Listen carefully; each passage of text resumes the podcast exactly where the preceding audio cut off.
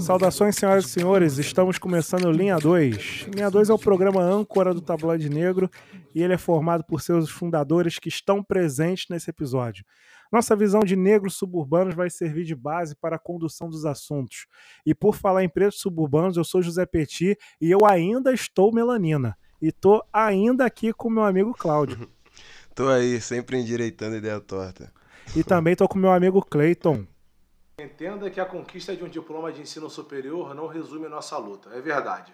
Somos um povo de fé e boa conduta que, ao vencer cada disputa, abrimos espaço para mais oportunidades. Arrasou. E também estou, ou melhor dizendo, estive com dois convidados. Já expliquei no episódio anterior que é, são Andréia e Vitor. E vamos dar continuidade ao nosso episódio, parte 2, sobre cotas, né? Nosso patrocinador, BJ Plus Design, nosso site www.tabloidenegro.com. Nossas redes sociais estão identificadas como arroba tabloidenegro. Temos o nosso Telegram para vocês interagirem conosco e temos o nosso Apoia-se. E tema de hoje, cotas, parte 2. E chamo meu amigo Clayton para mais uma breve introdução sobre o assunto. Me. It been a day for me. Yeah, yeah. Se você caiu de paraquedas aqui nesse episódio, recomendo que ouça a parte 1, que foi pro ar no dia 28 de 6 de 2021. Além desse episódio, também deixamos disponíveis na nossa página do Instagram, arroba negro, uma arte que explica o propósito das cotas e suas formas de aplicação.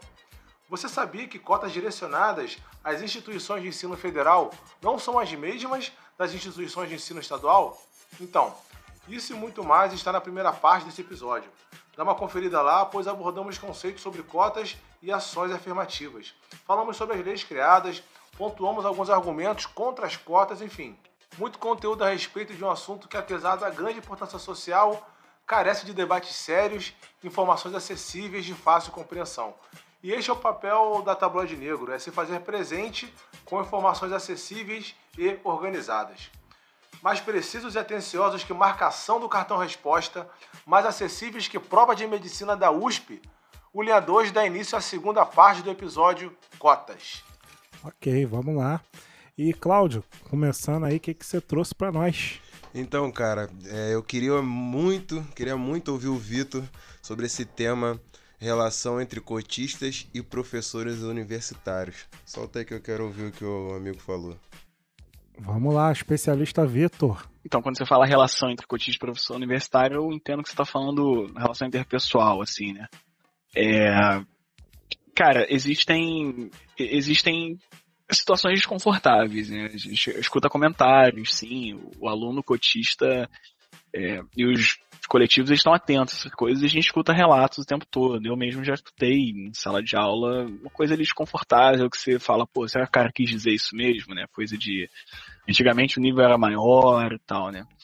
É, a, a, maioria dos professores a gente não observa, não, alguma situação esquisita, mas é aquilo, só precisa de um, né, cara? Só precisa de um, de dois, e de vez em quando dá pra dizer sim.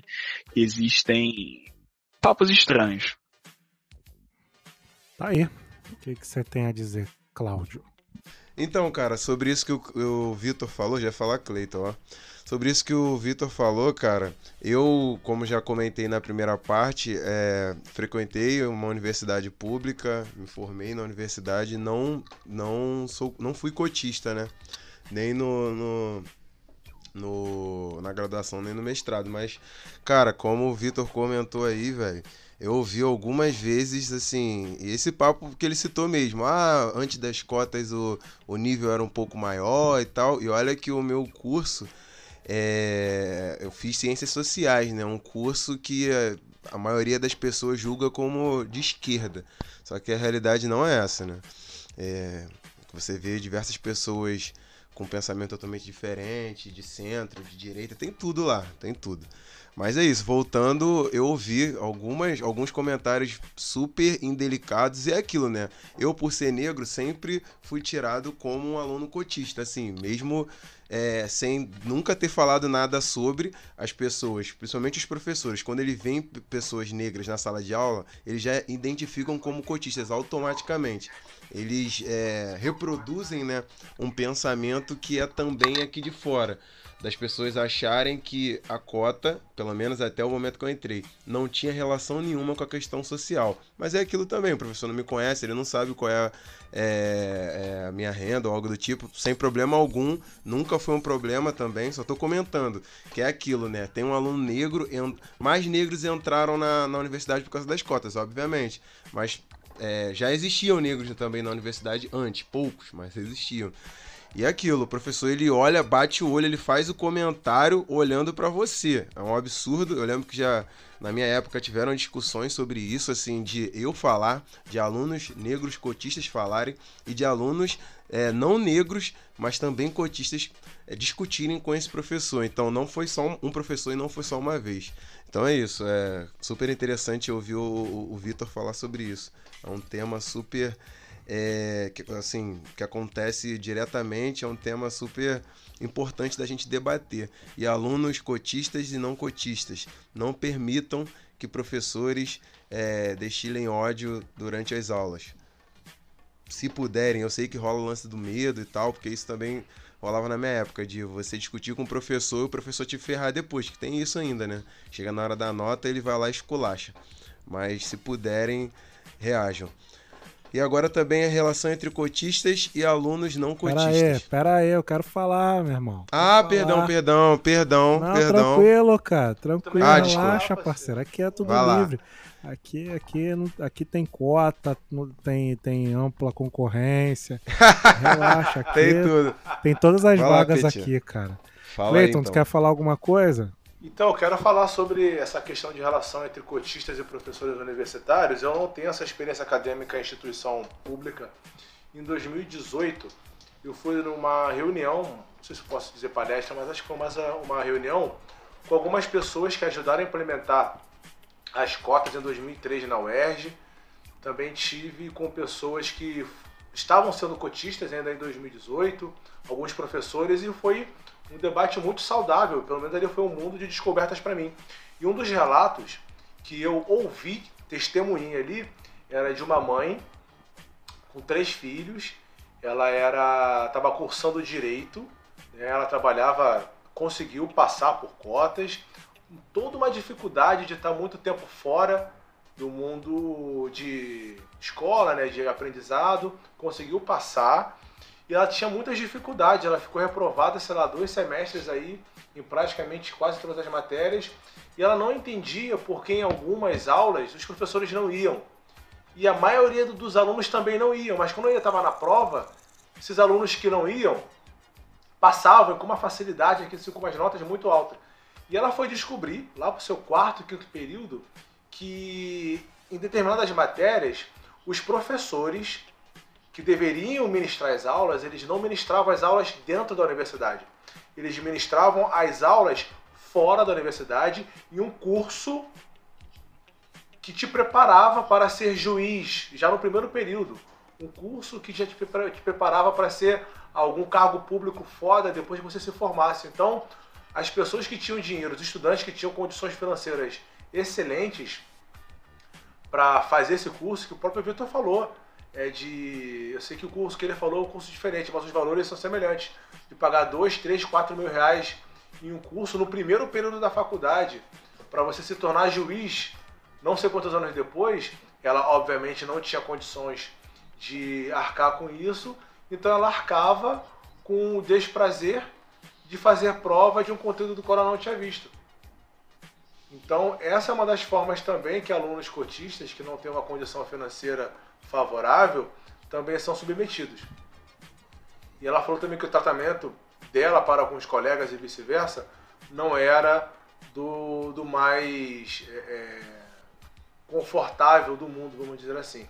Mas o ponto que eu queria destacar é esse relato que eu fiquei abismado. Não sei se isso é algo comum dos professores não darem as aulas que deveriam dar na, na instituição e reservarem isso para um curso particular.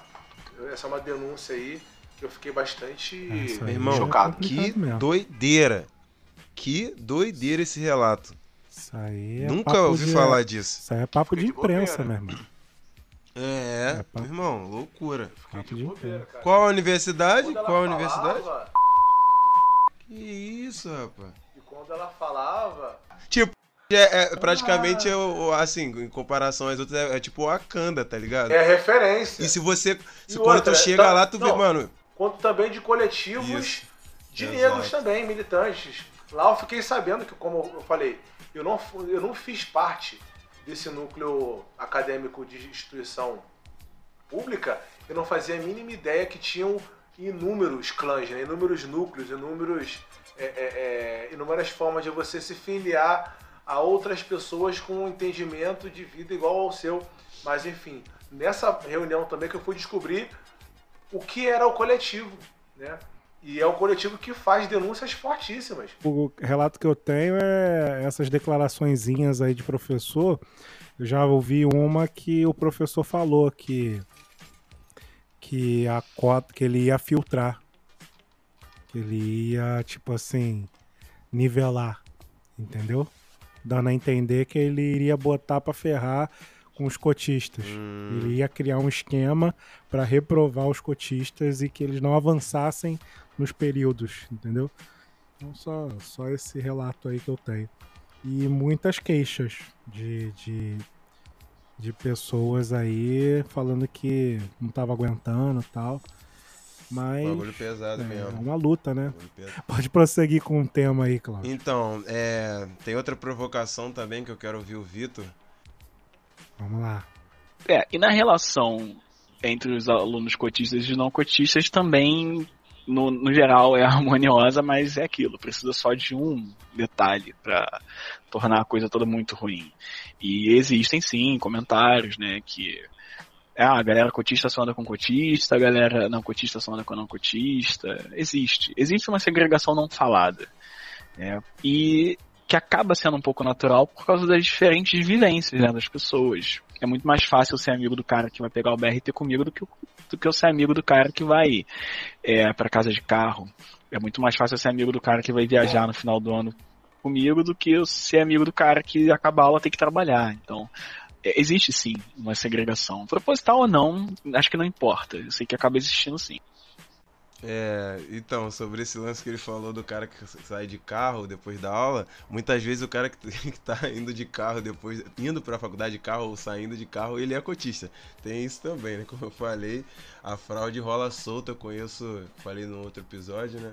Que eu conheço mais Tu pegava carona com esses caras? Não, não, não. Na real, isso aí já foi tema já de bolação, meu irmão. Já discussão. Na época eu era ainda. Como assim, é, cara? de bola.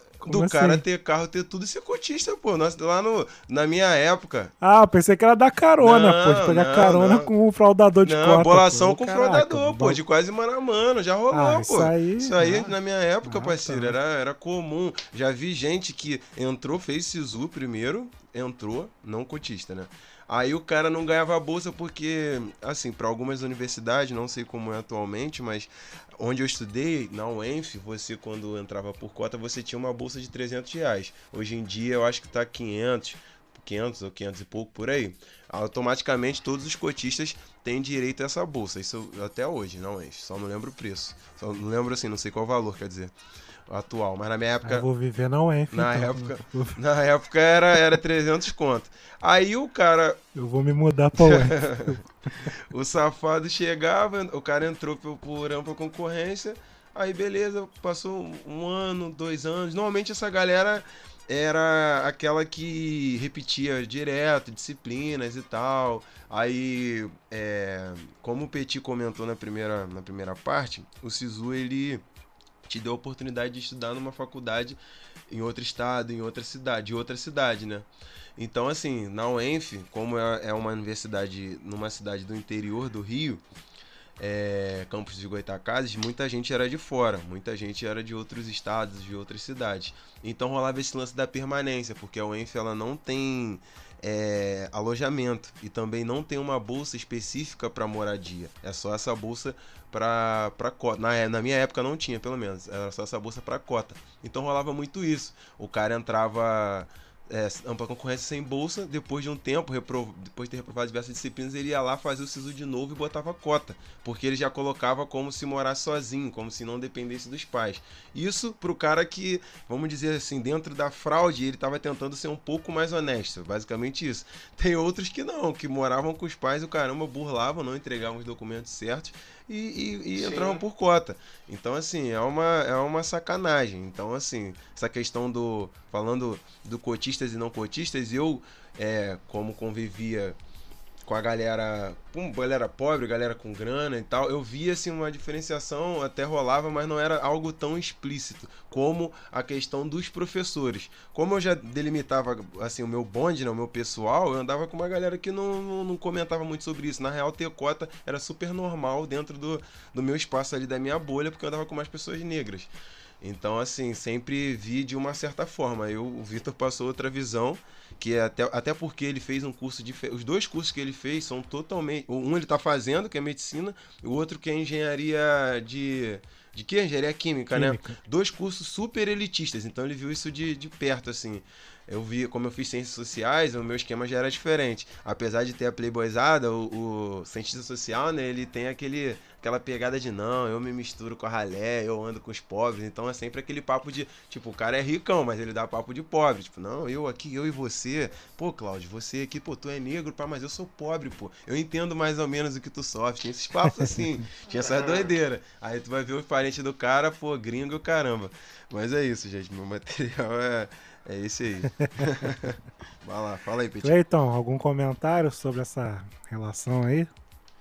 Então, essa relação de aluno cotista e não cotista, eu, pelo fato de não ter estudado a instituição pública, a única experiência que eu tenho assim foi do relato que eu vi nessa palestra, nessa reunião que eu acabei de mencionar, de alunos não cotistas se virando contra alunos cotistas. E esses alunos cotistas, às vezes recém-chegados da faculdade, não sabendo como se posicionar, tinham o amparo desses coletivos. A criação, a fundamentação desses coletivos aí, dessa militância, desse ativismo dentro da universidade, pode impedir mais violências e pode até fazer com que as pessoas que não têm um apreço muito grande, ou seja lá qual for o motivo pelos cotistas, dê uma freada. Falei, ó, se eu pesar muito nesse cara aqui, é, os, os, militantes raivosos, que é assim que eles chamam as pessoas, né, já vão chegar para cima da gente. E é através também desse grupo militante, desses coletivos, que são feitas as, as maiorias das denúncias, né? Que eles vão atrás, vão no Facebook, vão no Instagram e, e, e printam mesmo. Então é muito importante aí dessa relação de mal-estar entre cotista e não cotista, a presença desses coletivos. É, eu conheço uma, uma pessoa, né, uma mulher, que ela fraudou, né? E, não, e assim, a gente descobriu depois isso, a gente percebeu isso, né? E, e para você ver como é que essa parada envolve toda uma, uma trama, né? É, existe, na época tava bombando o, o Twitter dos fraudadores de cotas, né? E estavam printando aí a galera toda. E, e, essa pessoa, sabendo que era uma fraudadora, botou o Instagram dela para privado, para ninguém pegar as fotos dela, tá ligado? Porque antes estava disponível, tinha a foto dela celebrando lá os eventos da, da faculdade, da formatura, de não sei o que, né? E, e aí ela se ligando nisso, ela se escondeu, né? E aí tu vê o nível da parada, né? Que realmente o cara sabe é o que tá sacanagem. fazendo. Ele não tá é metendo o, o. Ele não tá sendo ingênuo. Ele tá planejando tudo desde o início, entendeu? E, e aí, cara, é aquele lance. É, 10 anos, cara. Medicina é o quê? 5 anos, 6 anos? Não, não, lembro. Né? Mas vamos botar aí, sei lá, pra acho, quase 10. Acho que são 5 e mais tem a residência. É, então bota aí, anos. 10 anos, parceiro. 10 anos mentindo, fingindo ali que. Fingindo que é preto, parceiro.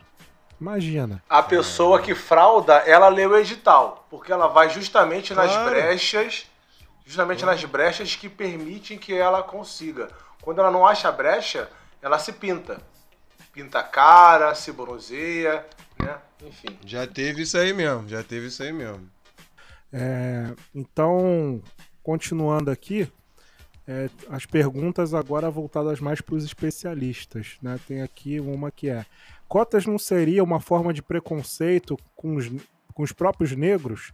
Porque atestaria incapacidade de negros conseguirem passar em provas quando comparados a brancos. Né? E aí a nossa especialista Andréia comentou sobre este assunto. Ué, olha o perigo dessa pergunta. Em 1968, na lei do boi, ninguém parou para pensar se não seria um atestado de incompetência do filho do branco. Por que, que agora, em 2021, eu tenho que parar para pensar se a lei de cordas de 2012 é um atestado de incompetência para o filho do preto? O filho do branco, em 68, teria dinheiro, inclusive, para acessar, para é, estudar numa escola, numa escola privada. Cara, mas ele quis estudar na escola técnica, pública. E permaneceu assim durante muito tempo. Eu sou servidora da União há 16 anos. Até bem pouco tempo eu olhava para os meus bancos e eu, via, e eu só via aluno branco. Raramente eu via um aluno preto diante de mim. E quando eu encontrava um aluno preto, ele olhava para mim com uma cara de você igual a mim. Isso no ensino médio. Também na graduação, porque eu também dei aula na graduação da mesma forma. Custei muito ter aluno preto no curso superior que nós ofertamos lá no é, um dos cursos, né? Que nós ofertamos lá no instituto. Então, na verdade, essa pergunta, né, não seria uma forma de preconceito com os negros? Isso é pergunta de branco. É branco que pergunta isso para nós. Ah, mas os negros não têm preconceito com o próprio negro? Porque vai precisa da reserva de vagas? Precisa da reserva de vagas, sim.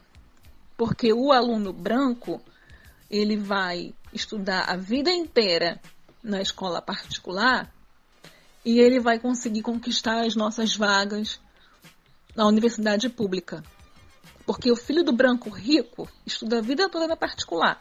Na hora de ir para a universidade, ele se mete no curso no pré-vestibular mais caro que ele encontra para conseguir o acesso à universidade.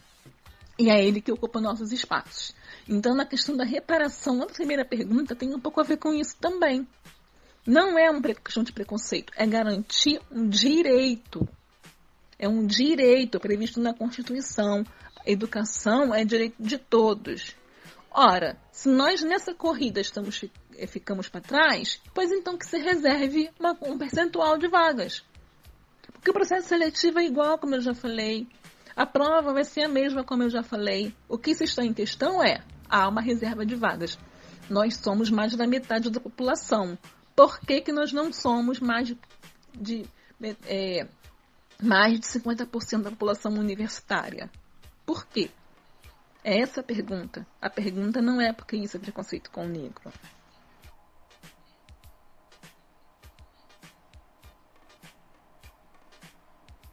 Cleiton, algum comentário? Não, mas eu concordo com ela que geralmente esse tipo de pergunta aí é feita por branco e criada pelo branco. E quando você vê algum negro replicando, tenho quase certeza que ele não conseguiu desenvolver esse pensamento sozinho, por mais que ele ache, né? É, de tanta gente consumir informações aí da mídia branca, a gente acaba também replicando alguns argumentos que não partem da gente. E esse aí é mais um, mais um argumento aí do qual eu não concordo a gente está botando agora em xeque para as pessoas também entenderem e talvez se darem oportunidade para ter uma nova visão do que elas pensavam ou continuam pensando ainda sobre ações afirmativas. Cláudio. Cara, então, sobre isso, é, é um assunto interessante, assim, a André respondeu bem. E é aquilo, cara. Eu, eu penso aqui, e faço até per essa pergunta a vocês. Nós três somos negros. Vocês foram estimulados a, a entrar numa universidade pública? Não. Estimulado? Eu não. Hum... Eu não fui estimulado, estimulado. não. Tipo assim, seus pais, seus, seus parentes, tipo assim, você tem que entrar? Ah, não. A, a, a eu fui faculdade estimulado. pública é ótima. eu fui estimulado a fazer concurso para a escola técnica. Isso aí meu pai bateu na tecla pesado comigo. Não, você que fazer escola técnica, você vai fazer isso aquilo. Se você não passar, eu vou pagar para você. Por quê? Meu pai é técnico. Né? Então ele já entendia que quem tem um curso técnico profissionalizante ganha mais do que tem o um ensino médio normal. Então ele já batia na tecla forte com isso. Como eu consegui me formar, comecei a trabalhar, meio que a minha missão, entre aspas, já estava garantida, né? Já, já tinha conseguido. Então, essa questão de faculdade veio mais por mim realmente. E eu também nunca fui muito fã de estudo acadêmico.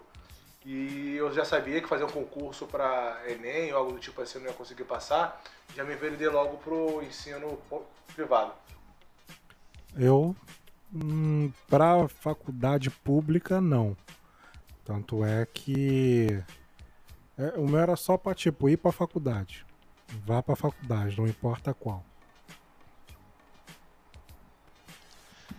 Então, é, esse lance que o Clayton falou, cara, é, é um ponto importante.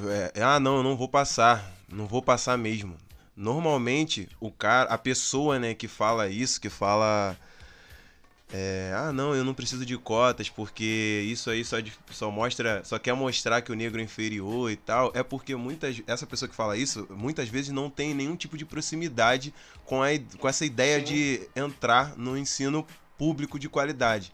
Ela não almeja isso, muitas vezes, porque outro ponto que o Cleiton citou também do pai dele.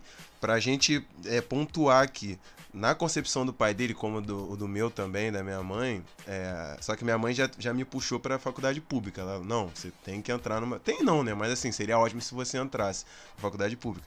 Na visão do, dos nossos pais, é assim: você negro tem que ter pelo menos um Isso. técnico. Tipo assim, é até, é até o ponto que dá, né? Assim, o normal pro negro. É, normal não, né? O que deveria ser normal pro negro é ter um técnico. Hoje em dia eu acho que a gente, pros nossos filhos, já vai ser. Tem que ter faculdade tem que ter faculdade. No mínimo tem que ter faculdade. Então, assim, pra, pra gente parar. Ah, mano, foi o lance que eu falei na primeira parte. O branco, ele tá sendo estimulado a ter faculdade desde criança, a entrar numa faculdade. Muitas vezes o pai, a mãe, a tia. Eu, cara, a avó, mano. A avó de um, de um amigo meu é, tem curso superior, mano. Tipo assim, a avó, meu. É. A avó, meu. São, são gerações e gerações, né, cara? Não tinha nem segundo. Pô, Porra, meu pai, cara, meu cara pai ele foi ter o ensino médio com quase 30 anos que ele foi concluir o ensino médio dele, meu pai. A diferença. Porra. Meu irmão. Meu irmão, a avó, parceiro, a avó, uma pessoa de 70 anos formada. Tipo assim, não é eu era moleque, da comunidade negra, meu irmão. Eu, eu era moleque, devia ter, Porra. sei lá, 10 anos, 12 anos. Minha tia tava fazendo faculdade, se não me engano, na Unirio. Ela Começou na particular, conseguiu transferência externa para a Unirio. E aí, é, no, no final, teve uma dificuldade lá com relação a, a, uma disciplina, acho que um semestre, sei lá. E aí não consegui, não conseguindo formar. Aí passou lá mais um semestre, conseguiu. Conseguiu ser aprovada, conseguiu passar, conseguiu se formar. Meu irmão, quando a, a, minha, a minha tia ligou pra minha avó, aí a minha avó perguntando, e aí, conseguiu, não sei o que, minha... sim, vó, sim, mãe, consegui.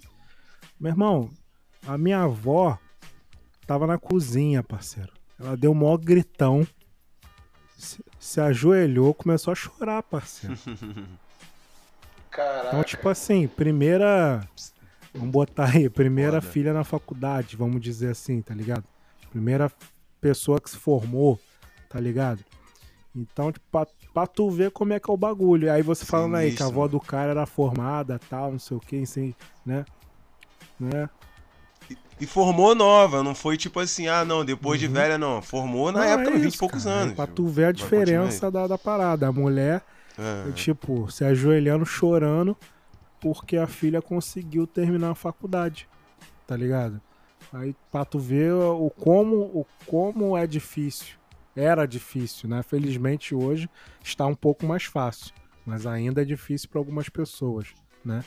Então era isso aí que eu queria compartilhar. Exato, cara. É, é, basicamente, só, só para finalizar sobre essa questão, é, normalmente essa pessoa que, principalmente negra, que, que fala esse tipo de coisa, ela não tem nenhum, nenhuma proximidade, assim, um pensamento, muitas vezes, de que vai entrar ou que pode tentar entrar numa faculdade pública. Ela não tem noção também é, da dificuldade para entrar. Por isso que ela fala isso. Se, se você for parar para pensar e indagar essa pessoa, você chega, ué, mas beleza, você acha que é diferente, né? Que, ah, não, isso é um tipo de rebaixamento, qualquer coisa do tipo, para nós negros. Então vamos lá, e aí? É, já tentou? Sabe como é. Não tô falando assim como uma, uma, forma de ironizar, não, porque é muito difícil mesmo. O ensino público é elitista, faculdade é elitista. Tô falando assim que a própria pessoa não tem perspectiva de, de tentar, porque ela sabe que é difícil. Ela já entende que aquele local, infelizmente, não é para ela. E a gente tem que mudar esse tipo de pensamento quando uma pessoa, principalmente negra, é, soltar essa frase, perguntar ou afirmar que não, os negros é, estão se rebaixando quando tentam por cota, você tem obrigação, você que tem noção de que não é assim, você tem obrigação. Eu digo obrigação mesmo, porque você conhece a pessoa, provavelmente, que tá falando isso. Você tem obrigação de mostrar pra ela que não é assim, entendeu? Que muito pelo contrário. A gente não é incentivado em quase nenhum instante quando não tem pessoas com esse tipo de vivência perto da gente. Eu vou te falar por quê.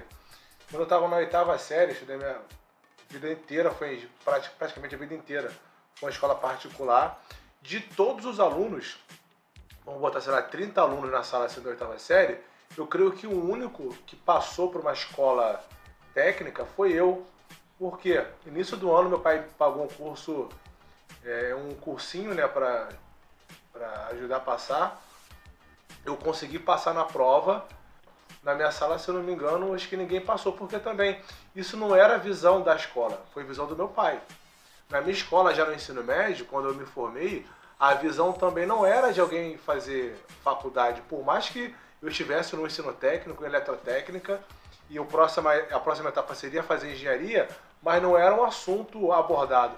O Petit também estudou nessa escola, né, Petit, no Juscelino Kubitschek, não sei se na sua época teve algum incentivo, e muito pelo contrário. Eu, quando pensei em fazer faculdade, eu retornei à escola, fui conversar com o professor, esse professor cagou na minha cabeça. Marquei hora com ele para conversar. Pô, você tá fazendo. pensando em fazer engenharia. Que ele é, cara, ó. Você, não sei não, hein? Não sei o quê. E aí ficou por isso mesmo. Então ainda tem essa, você ainda quando não é incentivado, ainda pode ouvir. Meu irmão, professor desse aí é papo ainda. de expor e, e, mandar tomar naquele lugar, parceiro. Pô, um professor. Tu sabe quem é? Quem é esse cara aí?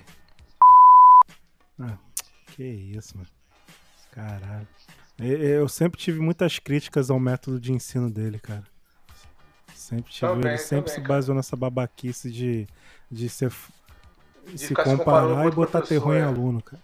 Um bagulho muito escroto. E... Cara, professor que faz isso aí, parceiro, tá deixando de ser professor, parceiro. O maluco tá deixando de, de incentivar ali o, o aluno, independente até da cor, parceiro. Né? Talvez, talvez essa, essa, essa atitude tenha sido até por causa da tua cor. E também é, tem essa parada ser. aí também. E mas é isso, cara. Eu não, não tenho muito a falar, só essa lembrança aí da minha avó mesmo, chorando lá porque a minha minha tia tinha sido aprovada na faculdade lá, se formado, né? E com relação. Ah, lembrei o que ia falar.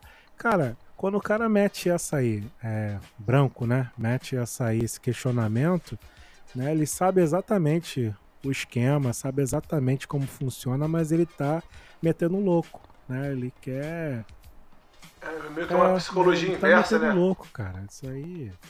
Caô brabo isso aí. Sabe, sabe exatamente para que que é a cota, sabe exatamente que tá funcionando e quer meter essa aí, entendeu? Aí é que nem, ah, não consegui ter o, o que eu queria, aí vou desdenhar agora, entendeu? Tipo isso. É, e aí vamos para a próxima questão, que é referente à fraude, né? Qual a gravidade das fraudes de pessoas brancas? Né? Vou chamar aqui o Vitor para falar um pouco sobre isso. A gente já acabou falando, né, dessa gravidade aí da, da fraude das pessoas brancas com as cotas, mas é gritante, é gritante, cara. Hum, é, a gente não tem um, um, estudo que contabilize isso, mas se a gente acompanhar as, as demandas dos movimentos estudantis, a gente vê que são muitas vagas. De vez em quando surgem movimentos ali, né, estouram movimentos das pessoas expondo os fraudadores e você vê muita gente, você vê muita gente, porque existe uma certa é, deficiência nessa fiscalização. Por causa da, da questão da autodeclaração, né, enfim, você você tem muitas pessoas que são visivelmente brancas, que visivelmente não têm direito àquela cota, se declarando e passando batido e elas vão embora. É, o que a gente sabe, é, é como, como, eu tô falando, é difícil a gente dar esse número, mas a gravidade é grande, né? É, é sim um problema grave. E se você olhar o percentual de formandos, ou se você olhar fotos de turma, você consegue entender que a política, alguma coisa na política de cotas não está funcionando como deveria. Você esperaria ver ali 20 alunos negros, né, numa turma de 100, e você não consegue enxergar. É isso aí, gente. Comentários? Então, eu estava pesquisando aqui algumas situações que eu vou falar um pouquinho mais à frente. E na época do Jim Crow, nos Estados Unidos, que foi uma das metodologias do racismo implementada nos Estados Unidos, né? Na África do Sul foi apartheid, aqui no Brasil a democracia racial e nos Estados Unidos foi o Jim Crow. Alguns negros de pele clara, eles se passavam por brancos, obviamente, para tentar escapar de algumas desvantagens legais e sociais associadas à classificação de negro. Depois, quando as ações afirmativas foram implementadas, alguns brancos com traços físicos de índios, né, de indígenas americanos, que também começaram a se classificar dessa forma para ver se conseguiam obter vantagens perante as cotas. Isso aí ocorreu na Austrália, na, isso aí também ocorreu na Austrália e na China também. É, aqui no Brasil a gente não está muito longe disso não. Apesar de não ser num ambiente acadêmico, mas o Rodrigo Maia, que foi presidente da Câmara dos Deputados, na autodeclaração dele preenchida na Câmara, na Câmara, era de parda. Ele se considerou uma pessoa de pele parda. Quando ele foi confrontado no meio de uma entrevista, ele falou: Não, não me lembro disso não. Eu vou até ver. Aí quando ele viu, ele corrigiu para branco. E sem contar que ele é chileno, nem brasileiro ele é. ele é chileno. Caraca, nem sabia disso. Então, é, pô. Ele não pode ser presidente do Brasil, não, né? Porque ele não é nascido aqui no Brasil. Ele. Ele cometeu esse ato, vamos botar um ato falho aí, né? Que a gente sabe que não é. Então, esse número elevado de negros, nós já até comentamos aqui em um dos episódios nossos aqui do Tabuleiro de Negro, esse número elevado de negros, né?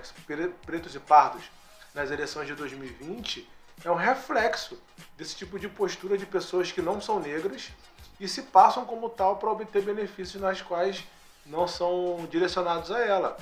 Então a gente fica muito feliz com o crescimento de políticos, de pretos, negros, mas até onde a gente vai entender? A gente também lembrou que o marido da Bela Gil também se declarou pardo, meu irmão. E, e... Se declarou pardo. E quando questionado, dobrou a aposta, né? Não, não deu. Esse aí só com os tapas na cara mesmo. Dobrou a aposta. Não, não deu pra trás, não. Não deu pra trás, não. Então, essa questão de fraude aí, realmente foi o que vocês falaram. A gente falou aqui. As pessoas conhecem o sistema. Elas sabem o que estão fazendo. Elas sabem o que estão falando. Então, quando você coloca pessoas para fazer uma conferência para ver se você realmente é, é, pode obter esse benefício, as pessoas reclamam. Não, mas só basta autoidentificação, não, não precisa botar, botar, como se fala, botar pessoas para me avaliar. O, não sei se vocês acompanhavam o jornalista Ricardo Eugênio Boechat, na Bandeirante, na Rádio Band News. Falecido. Falecido, cara, um cara Sim, muito claro. inteligente. Quem me introduziu a, a conhecê-lo foi a minha esposa Adriana. Todo dia de manhã, antes dela ir para o trabalho, a gente ficava ouvindo ele. E uma coisa que ele falava sempre, se tem uma coisa aqui no Rio de Janeiro que funciona, mas sem falhas, é o sistema de fiscalização de arrecadação do dinheiro do contribuinte. Por que eu estou falando isso? Se você deixar de declarar seu imposto de renda de uma forma certa, ele vai cruzar CPF aqui, com CNPJ, com a pessoa que você comprou uma bala juquinha, com outra pessoa que você foi no McDonald's, enfim, vai fazer da sua vida do inferno se você errar uma vírgula. Se você for multado em qualquer rua aqui do Brasil, vários pardais. Primeiro você tem que pagar a multa para depois recorrer, para ver se realmente você teve culpa ou não. Então, se eles conseguem fazer implementar esse tipo de fiscalização com multas, com penalizações no imposto de renda, por que não fazer isso também ao sistema de cotas de ações afirmativas? Para as pessoas que um dia sequer vir a pensar a cometer esse tipo de infração, serem penalizadas realmente, serem penalizadas no real. E, e botar métodos de fiscalização, como o Vitor já falou anteriormente, mais eficaz. Porque o problema das cotas não é a cota em si, e sim pessoas que são beneficiadas de uma maneira que não deveriam. Então eu entendo que uma das melhorias que eu vejo na cota, corroborando com o que o Vitor falou, é a fiscalização. Que poder nós temos para isso? A gente já, já implementando esses sistemas que eu acabei de falar e compartilhar. Não sei se vocês concordam é, com, com essa visão, né? mas ferramentas nós temos. É, a próxima pergunta está relacionada ao IBGE. Né? A classificação do IBGE pode facilitar fraudes no processo de admissão por cotas? Isso porque a definição de pardo não é muito divulgada e isso faz com que pessoas se considerem pardas, porém sem ser. Eu vou chamar aqui especialista para falar sobre o assunto. Vai lá, Andréa. Eu não acredito que a classificação do IBGE seja um facilitador das fraudes. O que facilita a fraude é mau caratismo. Porque quem vai, quem vai para a comissão de heteroidentificação fingindo ser pardo sabe o que está fazendo. Sabe muito bem o que está fazendo. O pardo não tem dúvida sobre ser pardo. O preto não tem, não, não tem dificuldade de se identificar como preto, assim como o indígena também não é. Então a questão não é da classificação do IBGE, até porque não existe um critério é, científico para justificar, até onde eu sei pelo menos, né? Não existe um critério científico para justificar o termo pardo. Né? Então, o, o, o que se identifica como pardo no Brasil é um misto de características físicas né, que se convencionou utilizar nessa nomenclatura. Se é certa, se não é, né, tem aquela questão do ah, pardo é papel. Não importa, você pode até achar que pardo é papel, mas é essa nomenclatura que é utilizada pelo, pelo IBGE. Né? Então, por exemplo, eu tenho dificuldade de me identificar? Não, eu sou uma mulher preta. Por outro lado, conheço várias, várias pessoas pretas que estão identificadas em suas certidões de nascimento como pardas. Quem são essas pessoas? São pessoas filhas de mulher branca, desculpem, de mulher preta com homem branco. E aí já ouvi vários relatos que quando o pai chegou ao cartório para registrar, o escrivão não pensou duas vezes. Se era, né, se tinha pai, eh, se tinha pai branco, a criança ou é branca ou é parda. Eu ouvi um relato outro dia de uma pessoa que dizia: ah, o meu pai foi, meu pai foi me registrar, a pessoa, o homem colocou lá que eu era branca. Aí pai falou: não, mas ela não é branca, ela é preta. E o escrivão olhou para a pessoa e falou assim: é, mas não é nem. Então vamos botar parda? Não, vamos botar parda, vamos botar preta.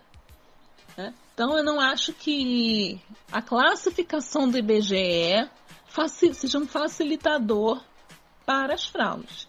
O que, como eu falei no início, o motivo da fraude é o mau caratismo e, é, um, de, e um desejo, ainda que é, consciente ou inconsciente, de desqualificar toda a nossa luta. Porque uma vez que um branco vá lá se passando por pardo e ele escreve lá que ele é pardo, mas ele tem cabelo loiro e olho azul, né? E não vamos entrar na questão do colorismo. É, ele, se, ele se sabe branco, é uma tentativa de desqualificar a nossa luta. Porque uma vez que ah, quanto mais fraude houver, mais vai parecer que a lei de cotas é falha. E se é falha, vamos então extinguir isso. É, é um deboche. Bem, essa foi a declaração da Andrea e vamos a do Vitor. É, a questão da autodeclaração sempre acaba sendo polêmica, né? Mas existem mecanismos, é, existem bancas capacitadas para fazer essa análise.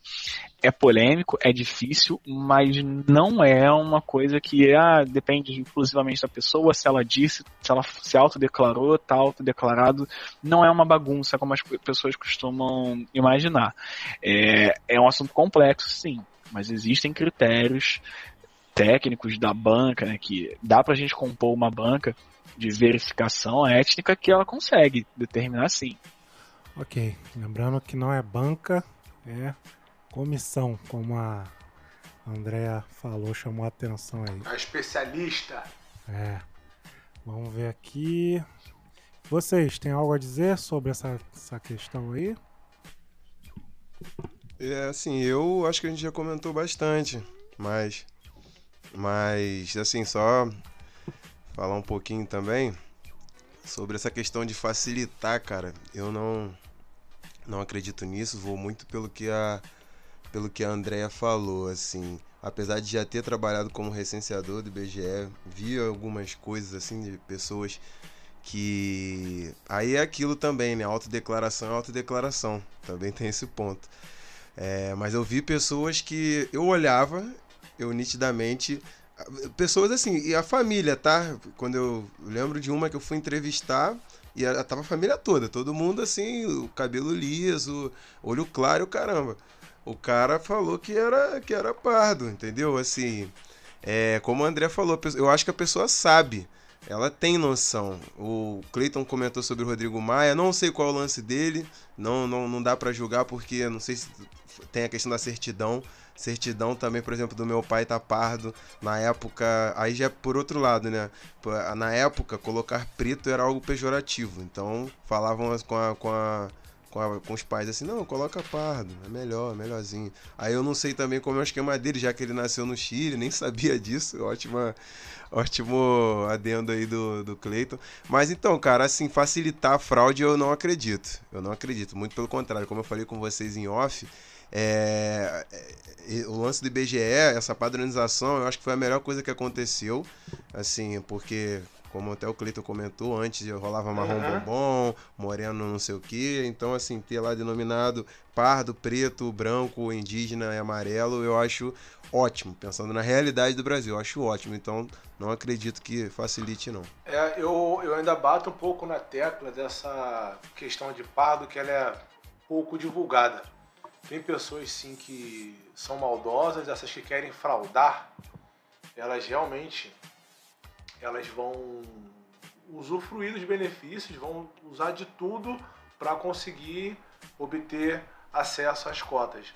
Mas tem pessoas que não têm a intenção de estudar em instituição pública e que elas se declaram pardas porque elas acham que são pardas. Elas acham que são pardas. Eu posso ter, até estar enganado agora, se não me engano, teve até uma discussão, não uma discussão, uma mini conversa no Big Brother, onde uma menina, acho que é Carol o nome dela, que ficava com o Fiuk, sei lá, que ela falou que ela era parda, eu acho. Aí a galera olhou assim pra ela, não, menina, você é branca. Thaís, Thaís, Thaís. Thaís, Thaís. obrigado. Ela falou que ela era parda. Ela falou, não, você é branca. Ela, não, gente, aí ela, na visão dela, ela construiu o imaginário que ela era parda. Então, quantas pessoas também não pensam isso? Aí eu, uma outra pergunta: o que levou as pessoas se considerarem pardas? Para mim, é uma. É, é, é, eu, eu entendo que é uma informação, que é uma divulgação que poderia ser mais propagada. Ninguém tem dúvida de quem é preto de quem é negro. Isso é fato. Agora, pardo, a galera tem dúvida. E eu acho que parte dessas pessoas que não tem malícia acabam também tendo benefícios que não deveriam pelo fato de realmente se confundirem.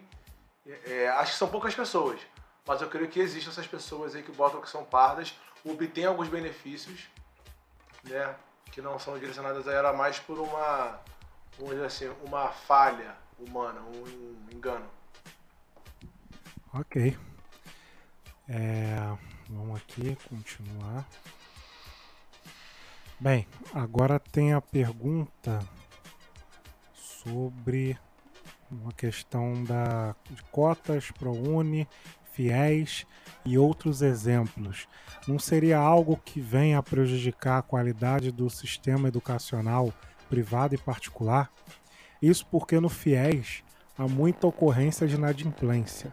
No ProUni não há repasse do governo e as instituições privadas são prejudicadas. Então ele está perguntando aqui se cota ProUni, fiéis, se isso não é um problema, porque gera muita inadimplência. Né? Essa é a pergunta. Aí para isso tem os especialistas, a Andrea é a primeira. ProUni e FIES são programas de transferência de renda para estudantes. Existe inadimplência nesses programas? Sim. Existe inadimplência na rede privada de ensino? independente de o estudante ter sido contemplado com ProUni ou FIES? Sim. Vou devolver a pergunta. Por que, que só estamos preocupados com a qualidade do sistema educacional a partir de ProUni e FIES?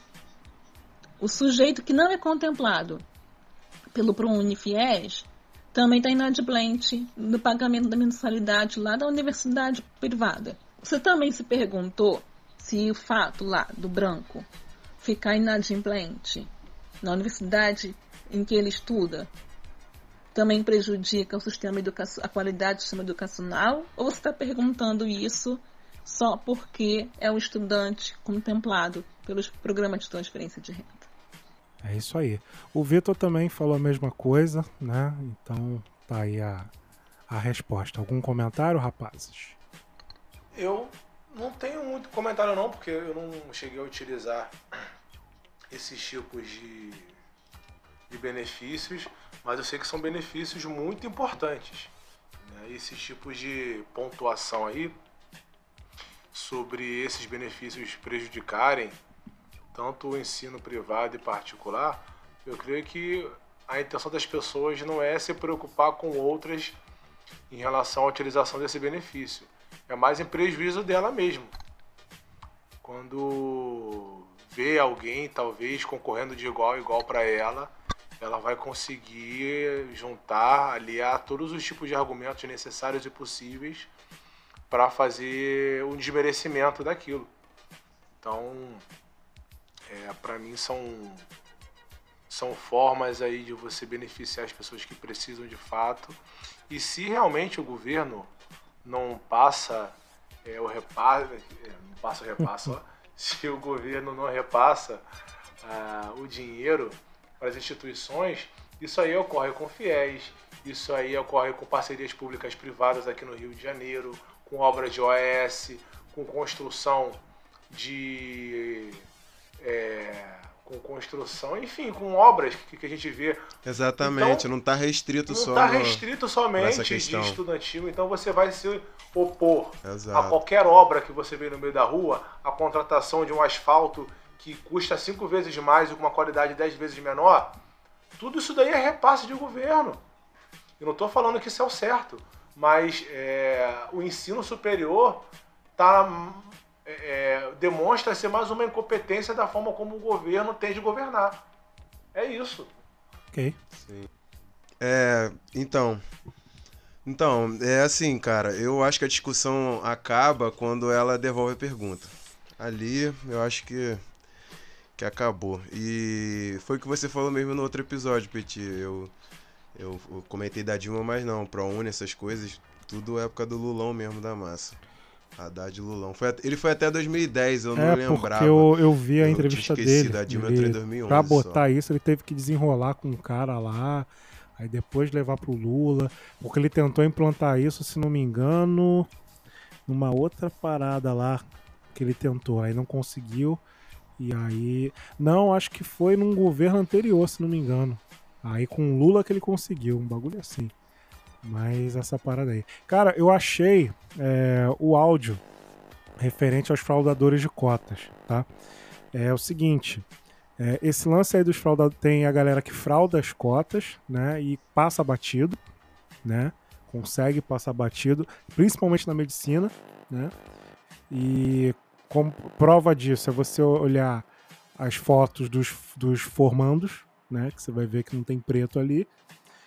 E mas criaram um outro método também para sacanear. Não satisfeitos em fraudar, criaram também um método para sacanear. Aí o Vitor vai, o Vitor vai disponibilizar aqui. Olha, é, a gente não tem nada que a gente possa comprovar que existe uma perseguição, mas cada pessoa com quem você conversar vai ter casos para te contar. Eu pelo menos tenho três no mínimo de alunos cotistas negros que entraram por cota de, por exemplo, negro e deficiente, é, ou negro e socioeconômico e acabou sim tendo um pente fino muito rigoroso na, na, documentação e acaba perdendo a vaga ou fica com a matrícula trancada até a universidade decidir o que vai fazer com o caso do cara. É, muitas das vezes a pessoa tem que entrar com processo contra a universidade para ganhar e isso é especialmente revoltante porque a gente não vê essa rigorosidade em outras cotas. É, o, a possível fraude do aluno branco, a gente não vê esse pente fino. Então, é, é, um, é aquilo, é um movimento que a gente precisaria coletar dados, precisaria entrevistar pessoas, achar pessoas dispostas a falar, mas é um, sim, é, um, é, algo que a gente vê e é possível exemplificar, mas a gente não vê um pente fino com a, as cotas, com as cotas exclusivas para negros. É isso aí. Vocês têm algum comentário? Não. É, continuando aqui. Também não. Vamos lá. Agora o material do Cleiton. Vai lá, Cleiton. O que, que você tem para nós aí? Tá. É, eu vou falar aqui sobre a influência de mídias informativas para a construção de um pensamento, do nosso pensamento crítico, né? Então, vamos lá. Para quem é, assim que a política de cotas começou a tomar uma forma lá no início dos anos 2000, isso gerou uma revolta muito grande de pessoas aí por motivos diversos, né? E que a gente já expôs aqui.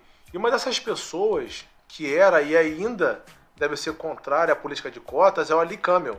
Para quem não sabe, Ali Camel é diretor de jornalismo, diretor geral de jornalismo da TV Globo e na época, lá no início dos anos 2000, era colunista do jornal Globo. E nessa coluna, ele se posicionava efusivamente pelas motivações contrárias à implementação das cotas. Então aqui a gente, a gente já tem um problema. Ali Camel, cidadão, ao não ser a favor das cotas, é um contexto. Por quê? Pessoas influentes se valem, obviamente, de suas posições sociais para propagar aquilo que elas acreditam. Mesmo que o meio de comunicação, como é o caso do Ali Camel, não tenha nada a ver com aquilo que ela defenda e acredite. O cara era jornalista, mas utilizava as formas de trabalho para falar do que ele pensava como cidadão, como CPF contra as cotas. Então, além de ser diretor de jornalismo geral da TV Globo, além de ser colunista do Jornal do Globo, ele escreveu um livro chamado Não Somos Racistas Uma reação aos que nos querem transformar numa nação bicolor. Esse é o título do livro, que está na capa. E usando mais uma vez de sua influência, esse livro foi parar na novela Duas Caras, no ano de 2007, em horário nobre, com a atriz Juliana Alves, negra, né? é bom a gente frisar isso, segurando o livro, dando a entender que o livro era muito bom, né? foi muito bem redigido. E uma outra, além disso tudo que eu já falei, uma outra influência para disseminar as ideias contidas nesse livro, ele utilizou o espaço do Jornal da Globo para divulgar o livro. Né? Quando era apresentado pelo William Vac, eu acho que vocês conhecem, né, William Vac? O Coisa de Preto? E É o Acho que sim, que cara. Eu acho que eu conheço esse cara aí. Eu acho que ele falou um negocinho meio estranho ó, há alguns anos É, mas atrás. ele foi penalizado, cara. Ele foi, de- É, ele foi demitido da Globo. Ah, mas a CNN contratou, né?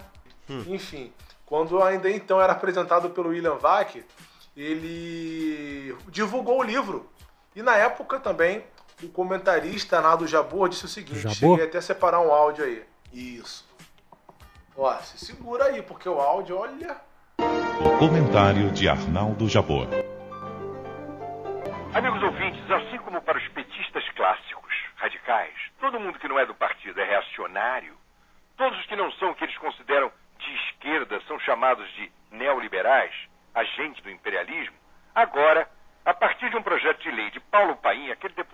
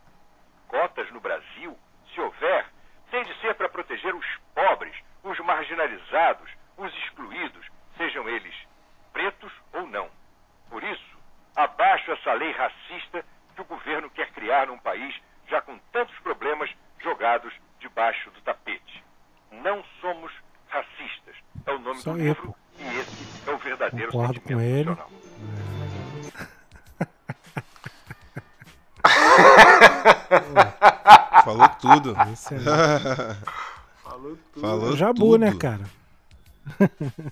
Ai, bagulho doido, hein, cara. Mas assim, não. Não me. É. Não, não me surpreende, não. O escurinho, melhor foi os nomes que ele usou, né? Moreno Bombom, É, mas, mas, sei mas lá. na Moreno... verdade, não foi ele que falou isso, não. Isso aí, a fala inteira dele é baseada em trechos do livro. Porque eu falo isso porque eu li o livro. Eu comprei o livro justamente para fazer parte aqui desse episódio, Sim. né? Pra gente comentar um pouco sobre. Então, é, nesse livro, contém é, afirmações do tipo: após a abolição de 1988, não houve barreiras institucionais a negros ou a qualquer etnia. Pegaram a visão? E, e esse aí é, É, um dos conteúdos, é, é, esse aí é um dos trechos dos diversos momentos maravilhosos que eu pude passar dentro desse livro aí. E pesquisando mais sobre Ali Camel, a gente encontrou Meu um Deus. trecho de um posicionamento defendido por ele enquanto ele fazia o lançamento do seu livro. O que, que aconteceu? A sociologia, quer dizer, a proto-sociologia que existia no Brasil até Gilberto Freire, ela era profundamente racista. Oliveira Viana, é, que é um sociólogo, dizia que Nina Rodrigues, eles diziam que o mal do Brasil era a miscigenação. E diziam que que o Brasil melhoraria se nós branqueássemos a população. Gilberto Freire, em 1933, escreve um dos livros mais importantes da história brasileira, chamada Casa Grande Senzala. Então, o livro de Gilberto Freire é uma ode, um elogio justificadíssimo da cultura negra, da contribuição da cultura negra no Brasil. É um livro belíssimo. Ele, as pessoas, sem ler o texto dele, ele passou a ser um inimigo do movimento negro, que é a coisa mais injusta do mundo. Porque se Gilberto, se, se o movimento negro é, é, tivesse que ter um herói no país, esse herói devia ser Gilberto Freire. E o que o livro produziu foi a construção de um ideal de nação. Não é uma realidade, é um ideal de nação que nós somos miscigenados e que nós somos uma nação que se quer uma democracia racial. Sobre a TV Globo, eu vou dizer, eu tenho muito orgulho de pertencer a uma emissora que eu vou dizer para você qual, quantas pessoas é, é, que, que, são negras e trabalharam lá. Glória Maria foi apresentadora do Fantástico quantos anos? Qual é a, qual é a, a, a importância do Fantástico na, na programação da TV Globo? Te mostro é, quantos repórteres negros trabalham atrás da câmera e frente das câmeras. É, é, se tem alguma coisa de que eu me Meu orgulho Deus, na TV cara. Globo, no jornalismo da TV Globo, é que por lá o racismo, olha, passa é, muito distante, passa longe. Nós não temos é, é, nenhum, nenhum traço disso. Somos 4.500 pessoas que trabalham no jornalismo da TV Globo, das mais variadas cores e tendências, é. e são pessoas de bem, são pessoas que, que, que, que, que... Então, eu não vou entrar num debate aqui com você é, sobre se a TV Globo é racista ou não, porque eu notei que você tem uma avaliação da TV Globo é, cristalizada já e é um direito seu. Portanto, imune ao debate. Então, tudo que debate eu falar aqui, que entrar na porrada. eu não vou te convencer, e tudo que você falar aí não vai me convencer. Mas eu encerro dizendo, eu me orgulho de trabalhar para uma emissora que considera o racismo o crime mais objeto que existe na face da Terra. E é uma, uma emissora que, que, que, que, que realmente só me dá orgulho de trabalhar nela. Tá aí, gente. É esse, gente. É, é isso aí. É isso aí, galera. Surreal, surreal, cara. Surreal que ele falou. Assim, é, falando. Só comentar rapidamente. Eu li o, a obra né, que ele citou, Casa Grande Senzala. E, assim, é um absurdo. Várias paradas ali, até é, sobre a relação do, do homem da, do, do, do, negro da casa com são diversos capítulos assim eu acho que quem quem não, não conhece joga no Google dá uma olhada o livro é enorme eu digo que assim não vou falar que não vale a pena ler porque é bom ler para eu li por, por causa do, do, meu curso né o meu lance aí da faculdade mas e do mestrado também mas eu eu, eu aconselho só pegar alguns trechos eu acho, acho importante e assim, cara, é, é, pesado, são coisas. Ainda mais eu acho que as pessoas negras ou brancas sensíveis né, à, à causa é, contra o racismo, né, da luta contra o racismo, vai ler aquele, alguns trechos daquele livro vai ficar estarrecido, vai ficar abismado com a forma que o Gilberto Freire também tem que pensar na época, várias paradas, né? O cara branco e tal. Como ele naturaliza é, algumas alguns pontos assim que uma pessoa negra lendo, uma pessoa branca que tem mínima, uma mínima sensibilidade, fica de, de cara, que ele naturaliza é, lance de estupro, lance de. Isso. De da, da, da submissão da mulher negra e tal, do, do homem negro, negro de casa e outras paradas. Ele, ele, o cara falou que o Gilberto Freire deveria ser um herói pro movimento negro. Mano, isso é um. Isso, isso é, um, é um. Cara, eu não, não tava conseguindo nem ouvir, sério mesmo, mas aí também é lance meu. No final ali foi, foi um absurdo, um absurdo mesmo. Sobre os outros autores que ele citou também, Oliveira Viana, é, Nina Rodrigues.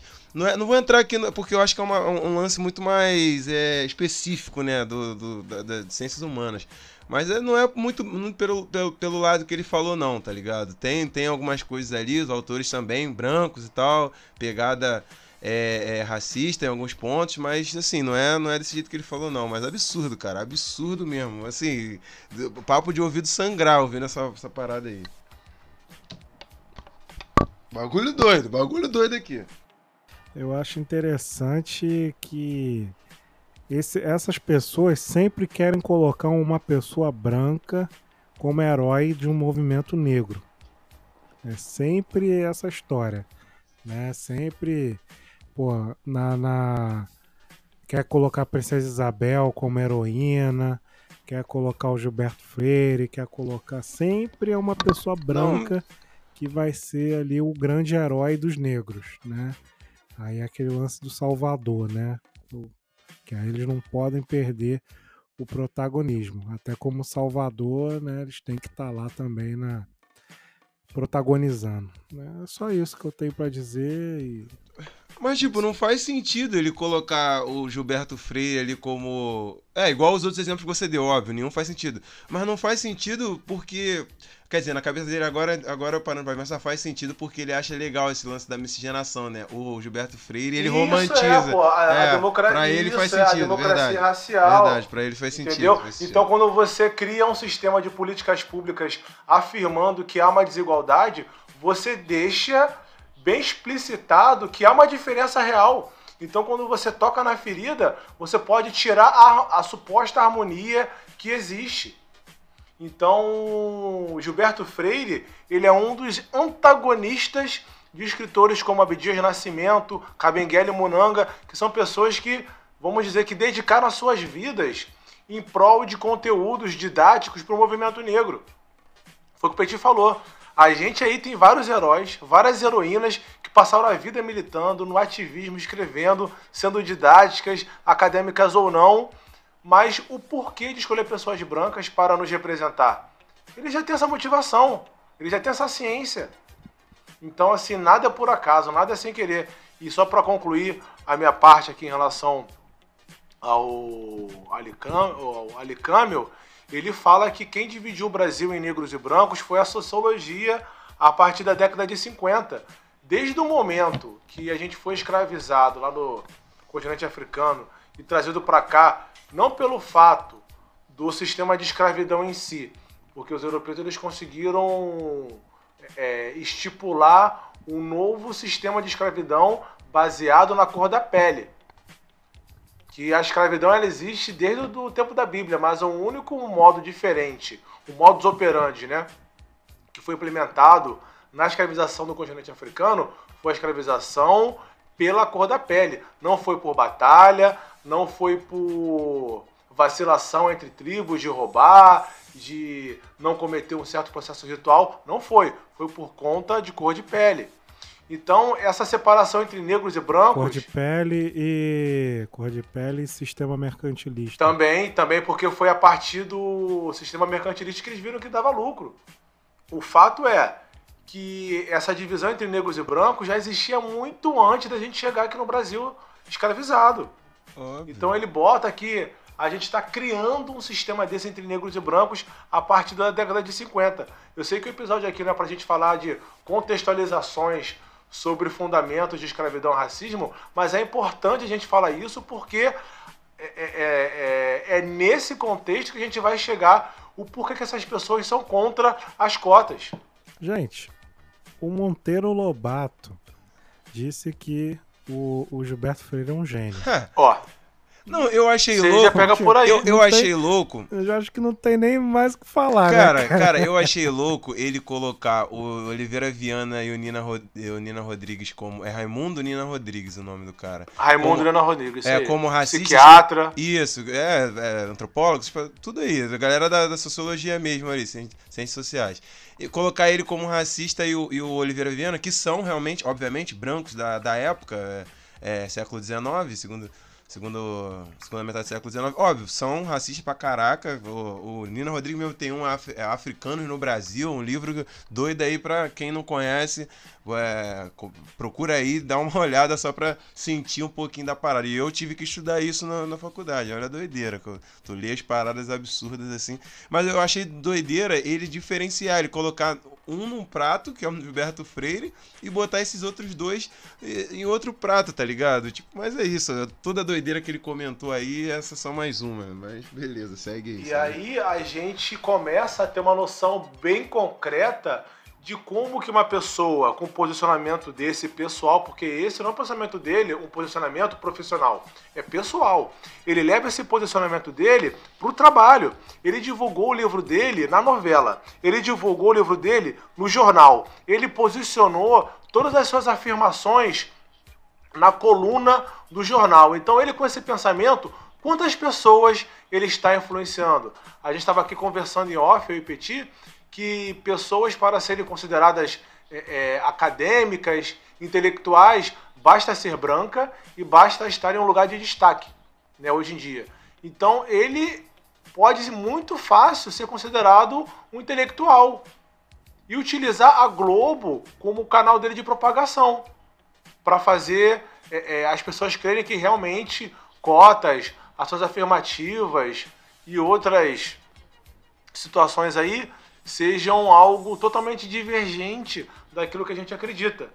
Então, assim como a gente expôs agora aqui a Alicamel, quantas pessoas mais estão na Globo, na Record, estão em outras fontes de propagação de conteúdo do qual as pessoas consomem e nem percebem, porque isso daí é mensagem subliminar. Você utilizar um livro, uma novela das nove, uma pessoa negra segurando esse livro, é muita crueldade. A pessoa sabe o que ela está fazendo.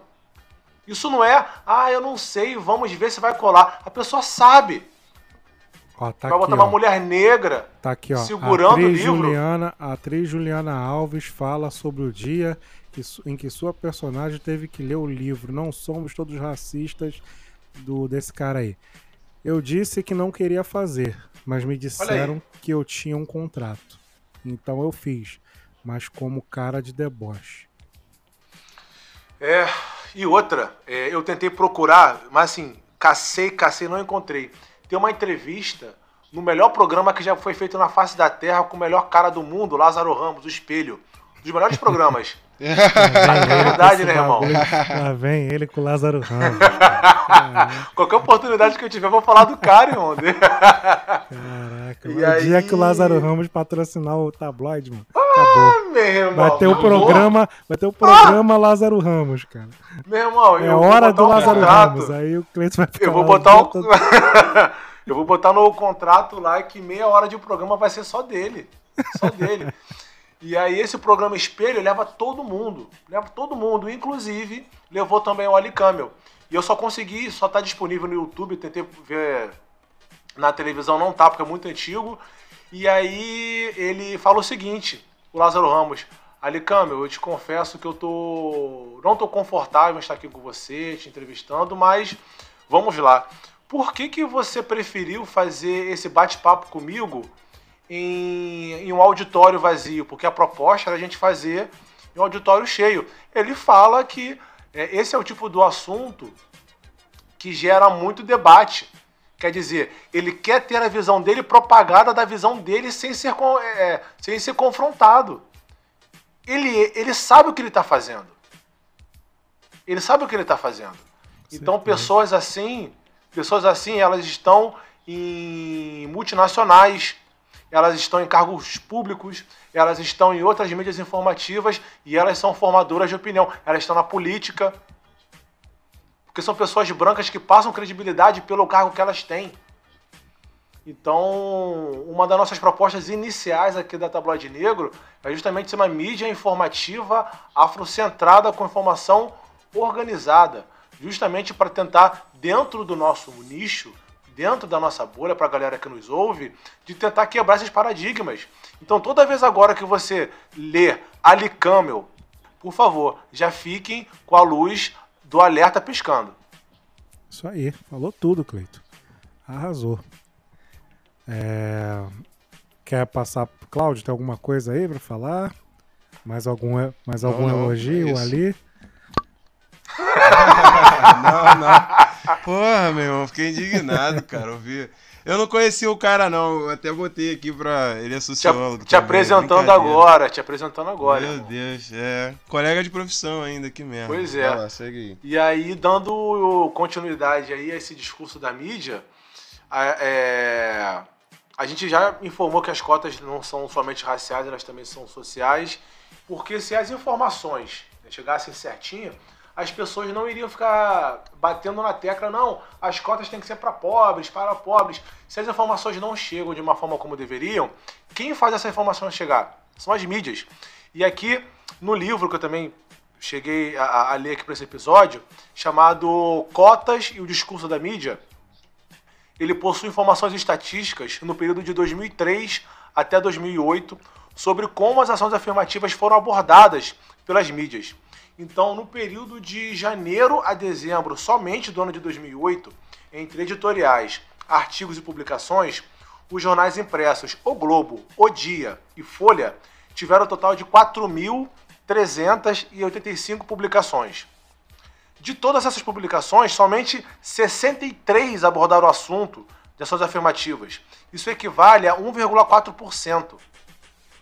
E desses 63, basicamente aí são textos opinativos, porque como a gente acabou de verificar, o Ali Camel ele era, não sei se ainda colunista do jornal impresso O Globo, e ele destilava as opiniões dele de uma forma como vocês poderão minimamente ouvir nesse áudio.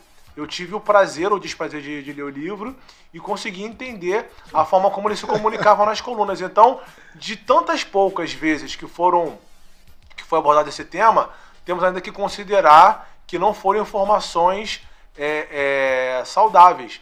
Então, isso é o retrato que a mídia faz de um assunto tão importante como esse. Se a mídia tratasse é, um assunto importante como esse, como ela faz questão de fazer com que o preto seja sempre favelado, sempre mendigo, sempre o marginal, muitas pessoas não teriam tantas dúvidas quanto elas têm hoje em dia sobre cotas e ações afirmativas. Ok. E eu vou falar aqui agora brevemente aqui também de exemplos de cotas no Brasil e cotas nos outros países. É, tem um economista estadunidense, filósofo, político e autor de diversos livros, chamado Thomas Sowell ele também escreveu um livro chamado Ações Afirmativas pelo Mundo. E nesse livro aí, como o próprio título já diz, ele avalia o impacto que países tiveram com a implementação dessas ações. Em cada país tem um nome diferente para esse tipo de cota, esse tipo de política, né? No Reino Unido e na Índia é chamado de discriminação positiva. No Sri Lanka, de padronização, na Nigéria, como reflexo de caráter nacional e por aí vai. É... Ele, no livro especificamente, ele avaliou cinco países: Índia, Malásia, Sri Lanka, Nigéria e Estados Unidos. Então, antes de começar a falar sobre o livro, é importante saber que o escritor ele é contra ações afirmativas e é muito conhecido no mundo por isso daí.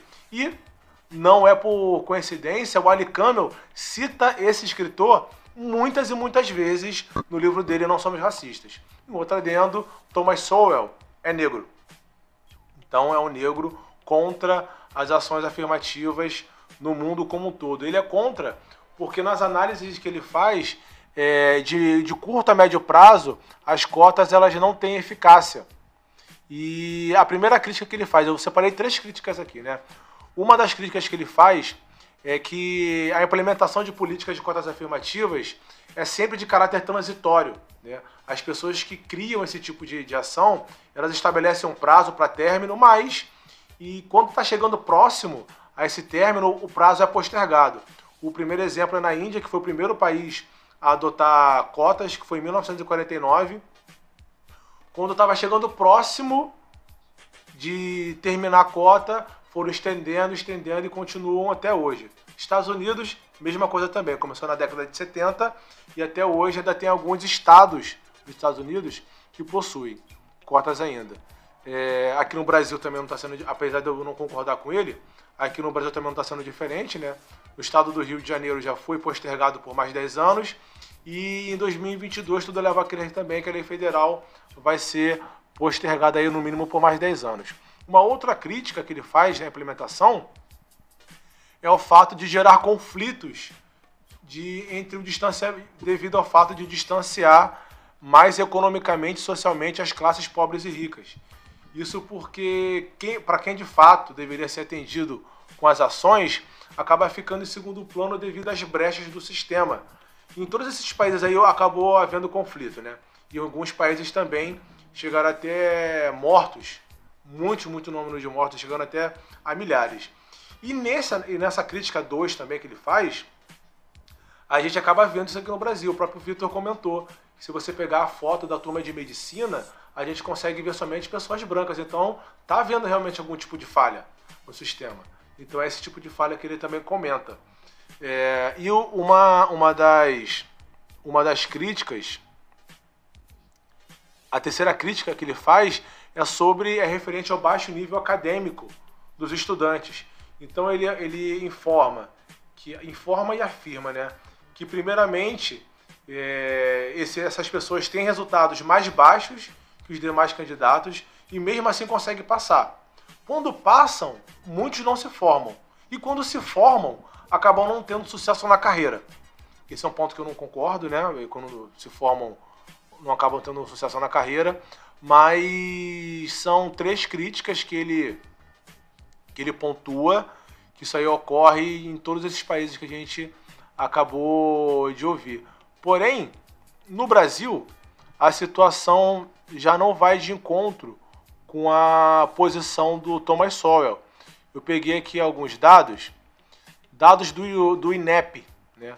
no sistema federal, entre 2004 e 2012, pesquisadores da Universidade de Illinois, Estados Unidos, eles analisaram instituições aqui do Brasil de ensino superior e perceberam que houve um aumento de 9,8% no número de estudantes negros e pardos, de 10,7% de estudantes de escolas públicas e 14,9% de estudantes de nível socioeconômico mais baixo, quer dizer, pessoas pobres, né? E eles viram que no final é bem positivo o resultado. Já o estudo brasileiro, que esse sim é do INEP, ainda no âmbito federal, mostrou que as cotas, é, é, as cotas, elas estenderam 39% a presença de negros e indígenas oriundos de escolas públicas nos, nos institutos de nível superior no período de 2011 a 2016. A Universidade de Brasília, em 2004, os estudantes de mestrado e doutorado 39 eram brancos, 16 eram negros. Em 2004, antes da lei de cotas em âmbito federal. Já em 2017, o número passou para 884 brancos e 671 negros, cursando mestrado e doutorado. A conclusão de, dessa pós-graduação né, de mestrado e doutorado, em 2004, 22 brancos e somente 9 negros. Em 2017, quase 700 brancos e quase 600 negros. Então mostrou também que na Universidade de Brasília foi muito positivo o resultado. E para finalizar, aqui na UERJ, aqui no estado de, aqui no estado do Rio de Janeiro, a UERJ também ela contratou um estudo que apontou que entre 2003 e o primeiro semestre de 2012 ingressaram aí 47.540 estudantes, dos quais 34% eram cotistas e 66% não cotista. Isso aí no, entre 2003 e 2012. E um número importante, com relação ao número de concluintes, 22% dos alunos não cotistas eles concluíram e 43% dos alunos cotistas concluíram. Então, ele está mostrando aqui que realmente, pelo menos aqui no Brasil, a cota ela está sendo um sucesso. E antes de encerrar aqui minha fala, se a gente tiver uma ideologia de ser a favor da cota, eu posso pegar qualquer livro que eu vou querer reforçar essa minha ideia. Então eu vou conseguir encontrar subsídios reais para provar que a cota deu certo. Agora, se eu for contra a cota, eu também posso pegar subsídios reais para mostrar que a cota não vai dar certo. Então o que o colega meu falou, eu acredito, é os números não mentem, mas mentirosos sabem usar os números. Então, quando a gente for avaliar qualquer texto, qualquer crítica feita aí, tentar pelo menos entender o ponto de partida dessa pessoa. Né? Não se ela é de direita ou esquerda, mas aquilo que ela acredita. Com certeza. Porque com certeza isso aí vai acabar influenciando. É, é essa, essa, essa parada aí mesmo. Quem tá afim vai arranjar dados a favor e quem tá contra vai arranjar dados contra. Só eu, quando vejo isso aí, cara, eu só olho pra minha realidade, cara. Tipo assim, porra, um monte de gente preta na faculdade, entendeu? Um monte de gente preta aí, porra, botando filho em escola particular. Um monte de gente preta aí andando com um carrão, com um casarão. Um monte de gente preta uhum. entrando em vários lugares que não entravam. Porra, vou me preocupar com o quê? Porra, entendeu? Não tem essa não, meu irmão. Não tem essa não. Pode botar os dados aí. O bagulho é realidade. Qual é a realidade? tá tendo mais presença de negros, tá tendo mais negros, é, é, acho que isso é o nome da palavra, é, bem-sucedidos, né, com dinheiro, com poder de compra, poder de consumo, poder de decisão. Você liga aí agora os canais da imprensa, agora você começa a ver negros, né? É, antes nem havia, agora você vê um de vez em quando aparece um, né? Ah, no, em, alguns, em alguns programas de jornalismo o âncora é negro, porque o da outra emissora ficou, era, é, passou a ser negro, então o, o, o outro bota também negro, então, então, tipo, tô nem aí, cara. Pode falar o que quiser, tem dados para provar mas não vão aceitar e o que vale é a realidade. Qual é a realidade? Tem, os pretos estão ocupando os espaços e os brancos é, conservadores, reacionários estão incomodados. E aí eles criam todas as estratégias possíveis para prejudicar esse processo. Então, não tem muito que ficar batendo boca, não. É só continuar aí com um esquema, né? E, e esse lance também de cotas aí, ah, de é, mais 10 anos, mais 10 anos, é só fazer a conta. É, quantos anos teve escravidão? 400 anos? Então, no mínimo 400 anos tem que durar as cotas, entendeu? Então, então é isso, não tem que ficar batendo boca, pô. É, eu tenho uma amiga que ela é liberal, só que é liberal não no modo brasileiro, é aquele liberal que é, é, é liberal nos costumes e na, na economia também. E ela fala, cara, ela diz, ué, se o Estado prejudicou o negro, ele tem que indenizar. Entendeu? O Estado prejudicou o negro. Quanto tempo? Ah, não sei, 400 anos. Então tem que indenizar 800. Quanto o cara te dá um soco aí na rua aí, você processa o cara, ele não tem que te indenizar? Então, o Estado também. Qual o problema? entendeu? A pegada dela é mais aquele liberal, liberal, né? Sei lá, mais pegada estadunidense, né? Que tá falando, é. Tá uhum. Isso aí. Aí. Eu lembro, cara, na pós, cara, quando eu falei que a gente tinha que ser indenizado, porra, deu uma merda, cara. Deu uma merda. Aí, o pessoal me chamou de racista tal. Aí. Mas, porra, isso era 2000 e... 2008. Então, só tinha branco na sala, nem tava rolando tanto assim o que tá rolando hoje, felizmente. Né? Então. E mesmo se fosse hoje, ainda iam falar a mesma coisa, talvez que falaram para mim na, naquela época. Então, o lance é fazer, né? Nós três aqui estamos fazendo algo, estamos, estamos dedicando horas aqui, energia para fazer as coisas acontecerem. Tem gente ouvindo, tem, tem mais de duas pessoas ouvindo, então, meu irmão. É só tem que quem estiver ouvindo aqui vai pensando em alguma coisa para fazer aí. Respeita teu tempo, mas vai fazer alguma coisa, parceiro. E se não tiver onde tá... fazer, pode chamar a gente. Participa aqui com a gente. É, pô. Quer fazer coletivo, reuniãozinha aí na comunidade, na pode chamar, cara. Tem, tem tempo ruim não. Quer vir aqui falar, Uhum. Tá tranquilo. É isso. Cláudio, alguma consideração? Não, vocês falaram tudo, cara. Assina embaixo. Temos aqui também algumas provocações, né? Mas tudo já foi abordado, né? É, a questão do roubar minha vaga já foi falado. Cota esmola. Negro, cota esmola, eu sou negro e não preciso de sistema de cotas, né? Tem uma aqui que a gente não, não abordou, né? Que é o meu pai é negro, meu avô é negro né? E aí eu vou botar aqui a, a consideração aqui da, da especialista com relação a isso. Meu pai é negro. Afroconveniência, né, gente? Quando ele chega à comissão de heterodeticação racial, ele chega com a declaração preenchida. No formulário, além do preto, pardo, indígena, existe um campo umas cinco linhas mais ou menos, é, se eu me lembro bem, para ele dizer por que, que ele se autodeclara daquela maneira. E sim, a gente encontra lá candidato que escreve, porque o meu tataravô é negro, porque existem, porque existem pessoas negras na minha família. Existe, existe isso. É bom também dizer que, embora haja esse espaço para a pessoa escrever, esse campo do formulário não é levado em consideração.